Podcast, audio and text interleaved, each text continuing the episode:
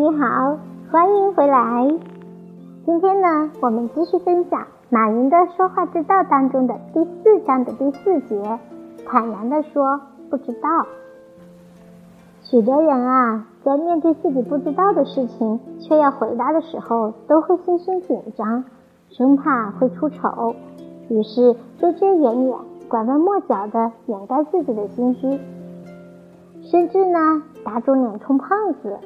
生搬硬套的给对方一个不太确切的答案。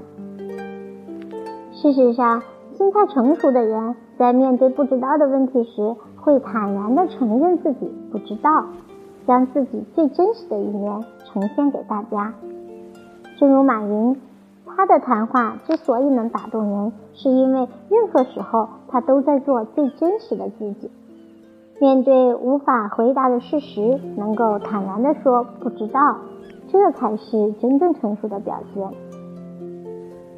二零一一年四月，马云参与了从阿里巴巴看价值观冲突的论坛演讲。这次演讲之前，阿里巴巴刚好经历了一场内部高管相继辞职的欺诈门事件。这次事件以高管未决的引咎离职结束。当时。诺亚财务管理中心总裁汪劲波向马云抛出了这样一个话题：管理层或者说企业家是很稀缺的资源，而阿里巴巴三位核心领导却离开了，是否会让未来的目标实现变得更困难？因为你还要找这样符合你的价值观的人。面对汪劲波这番提问，马云没有退却或避讳，而是正面的回应。这个是不是最好的解决方案？我不知道，但这是最正确的方案。我没有办法追求完美，天下没有最完美的解决方案。发生这个事情就是春节前两个礼拜。发生这个事情后，我就开始难过。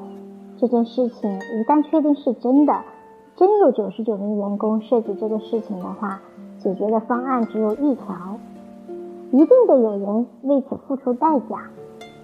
而要付出最大代价的一定是 CEO，否则我们今天所说的价值观就是针对员工，就只是贴在墙上的标语。嗯，我其实很感谢这三位做出这样的决定，他们完全可以说凭什么？但他们说这是公司价值遵守的东西，既然有问题，谁都应该承担责任。企业家资源是少。但这些都是可以培养的。俗话说得好，事无绝对，人无完人，并不是每个人在处理任何事情时都能够面面俱到。就像有人曾经这样调侃道：“我们又不是百度，任何问题都能立马回答出来，更何况百度还有答不出问题的时候呢？”中央电视台《您在中国》总制片人王丽芬女士曾这样评价马云道：“在马云身上还有一点是一般人做不到的，那就是他没有一点虚荣心，他不怕没面子，能十分坦然地面对自己不太成功的过去，连自己的长相也在他自嘲之列。这一点对一个人来说真的不容易。”而且有许多人因为做不到这一点而将自己放大或架了起来，之后要不断的为这个放大的或架起来的自我费去许多的精力去演戏。而马云不用，他台上台下都是一个人，真实的表达自己的不足，也真实的表现自己的才华。我很难想象什么人能将马云忽悠起来。也很难想象什么人能把马云的自信打下去，让他自卑。他始终处在极为清醒的状态，基本不会失去自我。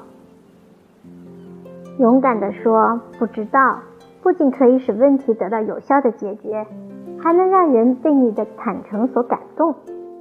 如若不懂装懂，不仅会让人觉得你不够坦诚，而且还会给人不实的感觉。